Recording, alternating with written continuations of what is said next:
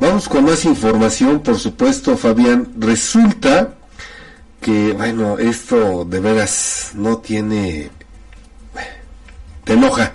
Un juez de control contó con los elementos probatorios suficientes aportados por el Ministerio Público del Foro Común para vincular a proceso a un hombre por el delito de abuso sexual en agravio de una menor de edad.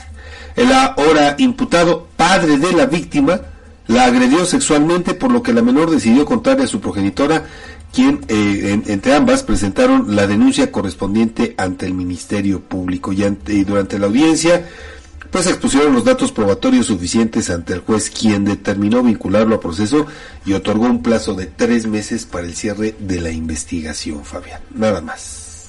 Pues, ¿qué decir con eso? Que, o sea, te, te, quedas sin palabras, Fabián, sin palabras, la verdad. Sin palabras, totalmente de acuerdo